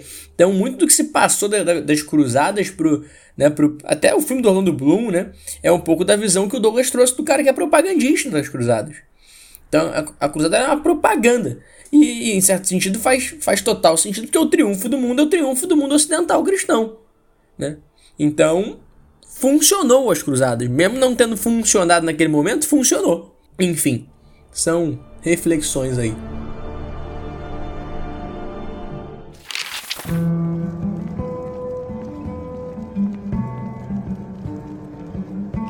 Perfeito. E aí a gente pode dar uma olhada nesse impacto, né? Já que a gente está tentando entender o que, que foi e, e tent... demos uma, uma analisada, uma olhada aí na leitura geral, no contexto político, na percepção que normalmente não se fala quando você vai ver uma aula de cruzada, de que também tivemos cruzadas dentro da Europa Ocidental, muito embora o objetivo inicial seja anti-islâmico e é, em função de Jerusalém.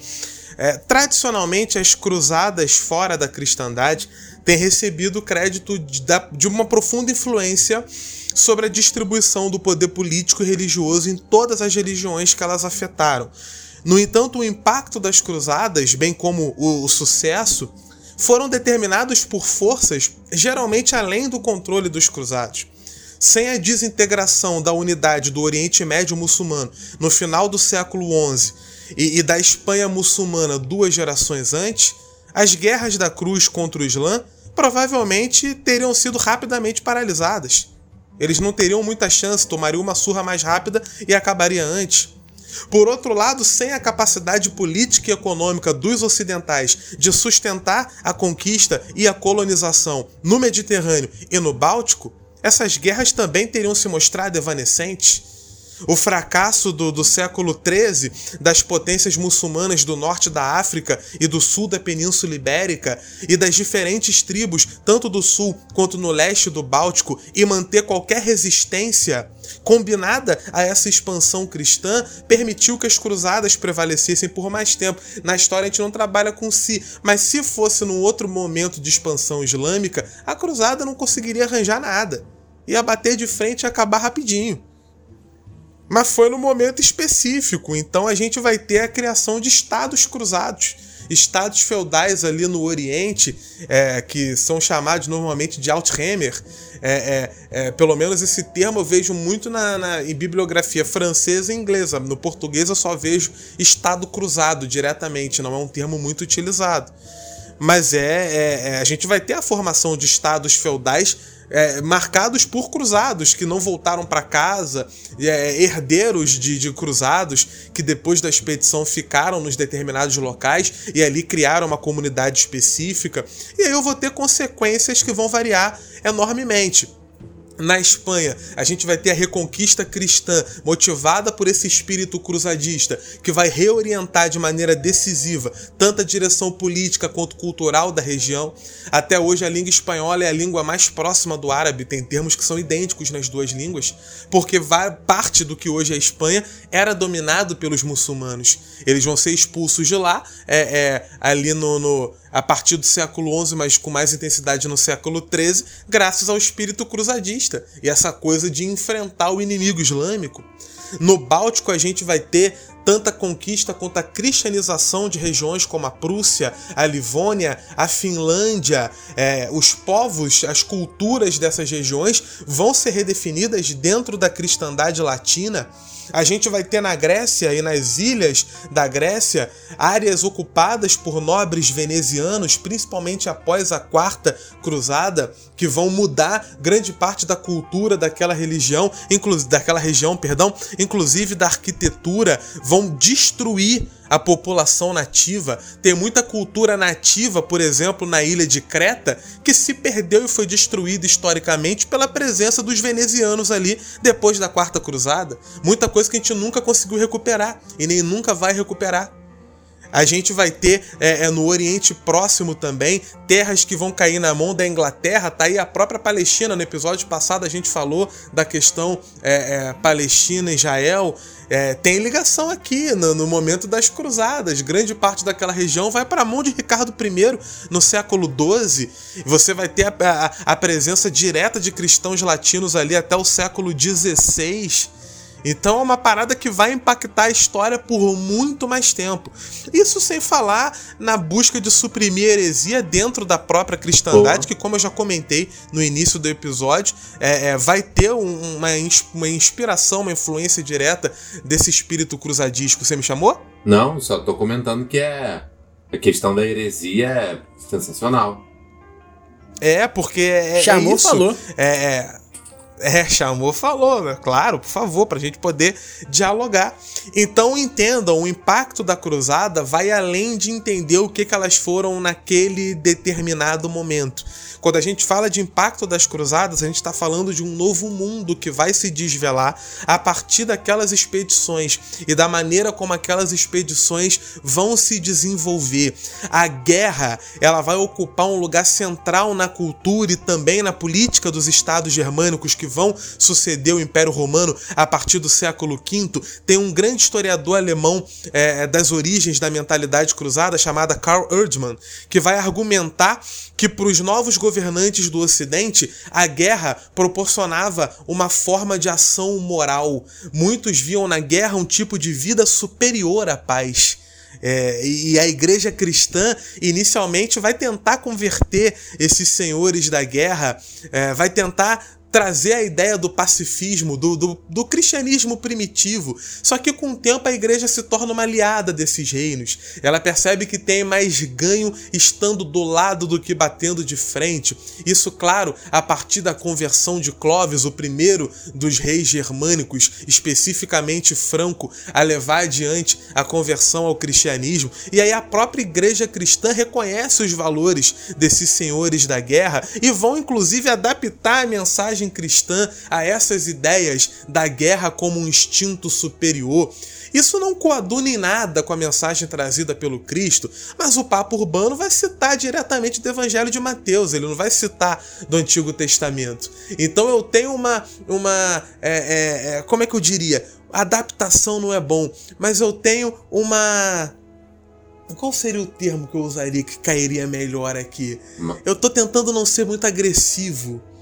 Vamos dizer que eu tenho uma adaptação para ser pseudo-neutro? Uma adaptação da mensagem cristã para a ideia de que é muito cristão matar todo mundo que não é cristão. é, é um negócio maravilhoso, né?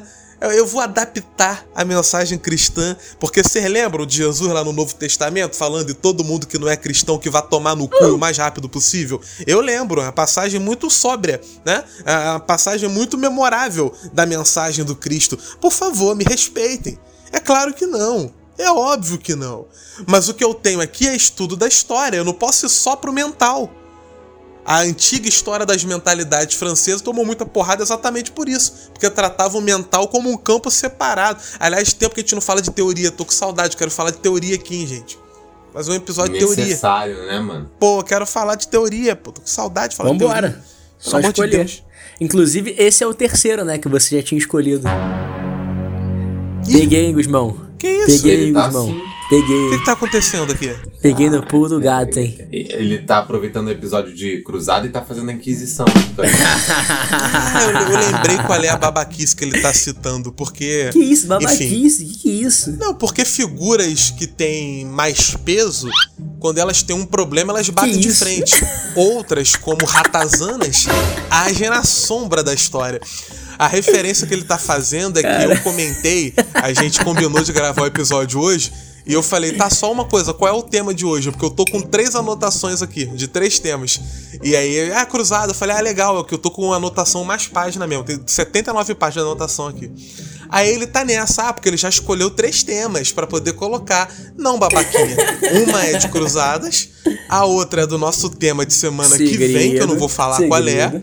E a outra é um estudo que eu estou fazendo por ah. conta própria, que não tem nada a ver Tá bom? Que é de teoria, Opa, seu palhacito. Calhou de ser, calhou de ser.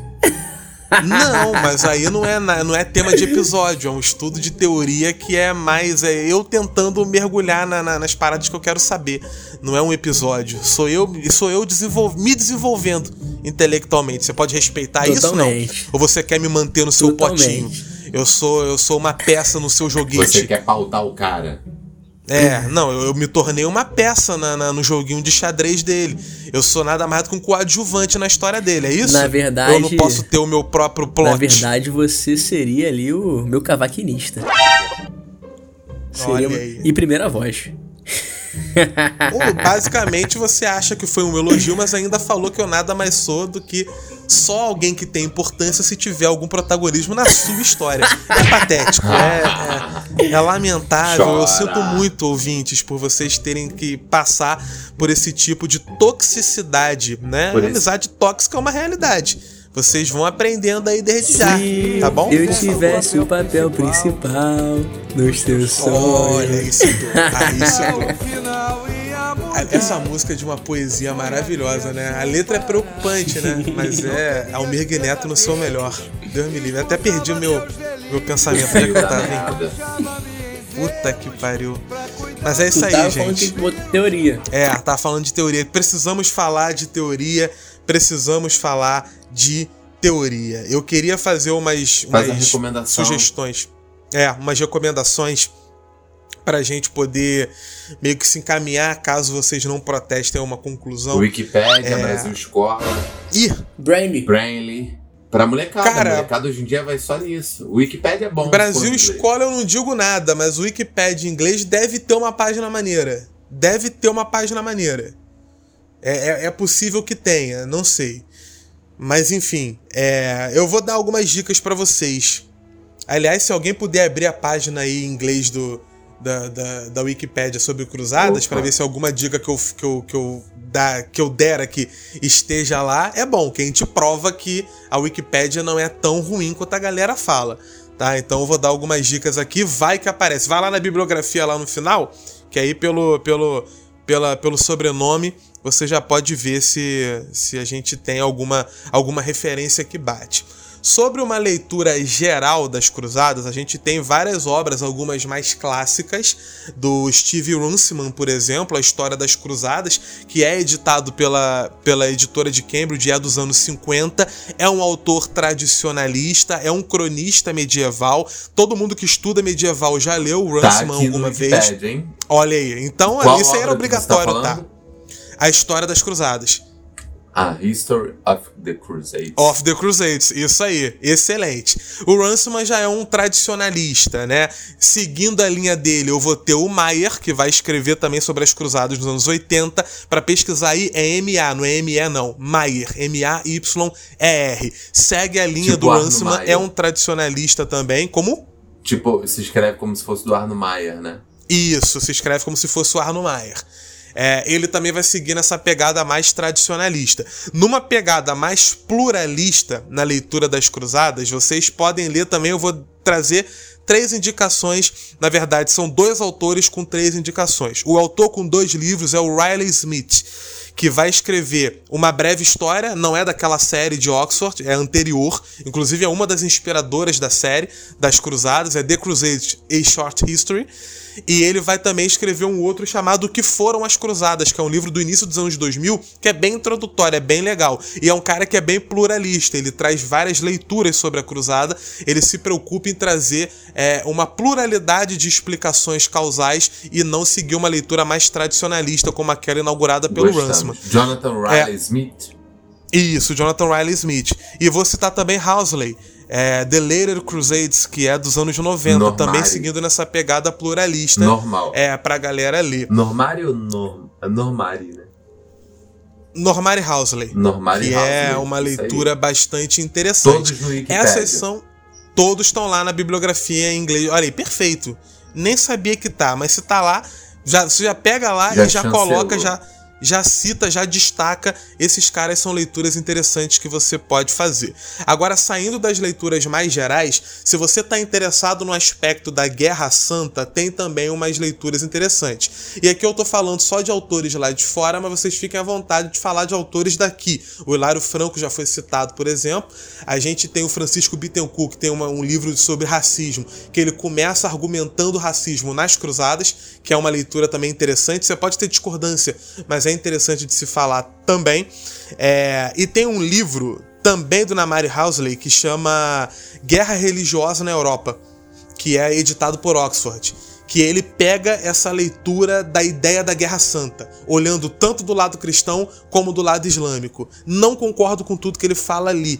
Eu acho algumas análises um tanto. né, mas dá, dá, dá, dá para ler, é interessante. O classicaço dos anos, 70 dos anos 70 é a Guerra Santa na Idade Média de Russell, que é um livro muito citado também.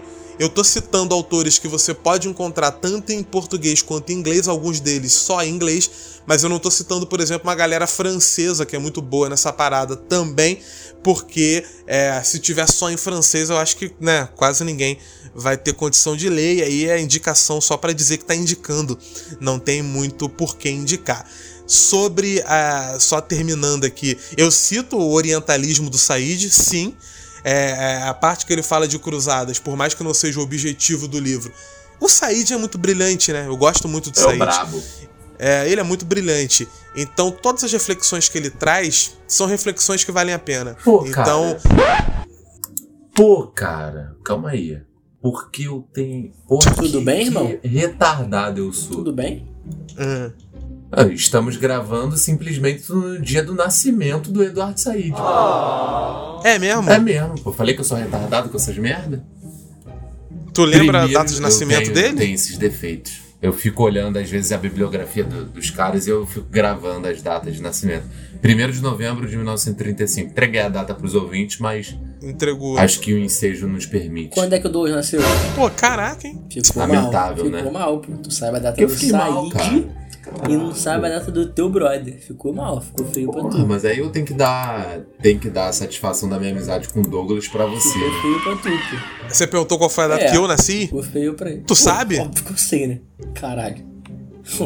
pô, sabe Não, mesmo? pô, é meu amigo, irmão, tem que saber a data de nascimento, caralho. A prerrogativa da amizade é saber a data de nascimento. Qual é? Qual Ó, é a data do Guzmão nascimento? é dia 5, que é o dia do meu irmão. Ah, Não, errou. É dia 5, pô, de março. Não, Caralho. não é. Não é. É 6. ah, É É seis. 6, é um dia depois do meu irmão. A tua, ah. calma. A tua. Não sei, sabe, pô, cara. Sei. É, eu te dei parabéns esse ano, arrombado. Não deu não. Dei sim.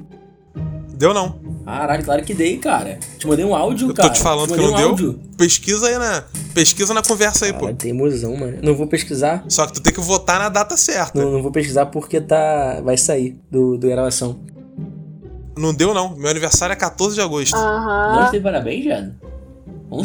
certeza? Pô, Absoluto. tenho certeza que eu te dei parabéns. Agora eu vou até pegar aqui. Você tá completamente louco. Um aí. Dois. Deixa eu botar aqui. Aniversário. Seis horas e meia depois. Ani- Momento de Aniversário do ano passado, É. uma turma fez uma festa surpresa com o tema Pericles. Foi a primeira coisa que apareceu. Não tem, Meu cara. irmão, Tu- ninguém lembrou, parabéns, muita saúde, paz, felicidade e muita sala de aula. Qual ano? Qual ano? Puta que pariu, 2019. 2019. Falhou. Ah, Falhou. 2019. Cara, não dei Deu 20. parabéns não, ninguém deu parabéns não. Cara, sou um lixo. Meu aniversário passou direto. Sou um lixo. Completamente ignorado. Não, a gente deu parabéns aqui no navio ao vivo pra você. Ao vivo assim na Não resenha. deu. Não deu. Quase certeza. Não, eu tenho certeza absoluta que não, pode confiar. o único que me deu parabéns foi o senhor Felipe Bezada. Beijo no coração se ele estiver ouvindo até agora. E pra finalizar as minhas dicas, eu vou indicar do James Brundage, A Lei Canônica Medieval e o Cruzadista, que é um livro clássico, é dos anos 60 e é base de muita pesquisa e de muita discordância também. É, tem um outro que eu não tô, eu não tô lembrado, mas eu tinha separado, aí, eu tinha separado uma tese de Simon Lloyd. É uma tese do Simon Lloyd chamada Sociedade Inglesa e a Cruzada. Eu achei muito interessante porque aqui ele mostra a cruzada para além do elemento mental. Olha então aí. é, é- é bastante interessante. E claro, do, do, do Christopher Tierman, A Inglaterra e as Cruzadas, é também uma leitura política e econômica do que Esse foram as cruzadas e por né? isso é bem contemporâneo e é uma leitura política e econômica por isso bastante Tá interessante. Pra escrevendo até hoje. as, é, é para finalizar as minhas dicas, eu indico do Peter Partner um livro chamado Deus das Batalhas: As Guerras Sagradas do Cristianismo e do Islã.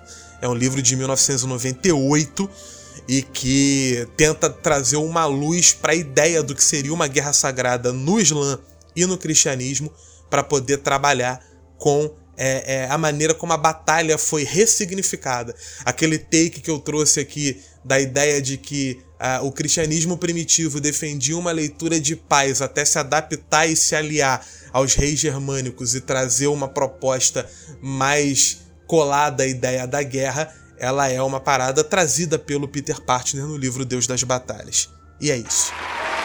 Vai encerrar assim? Não, eu só falei é isso da minha participação.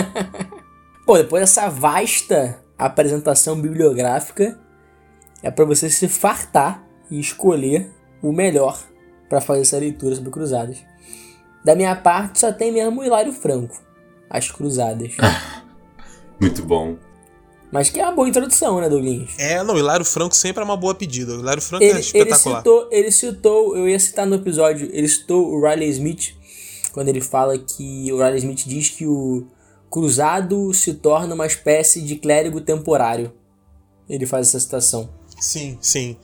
E aliás, a, a- a provocação de citações quando você citou o roubo da história, que é do Jack Good. Isso.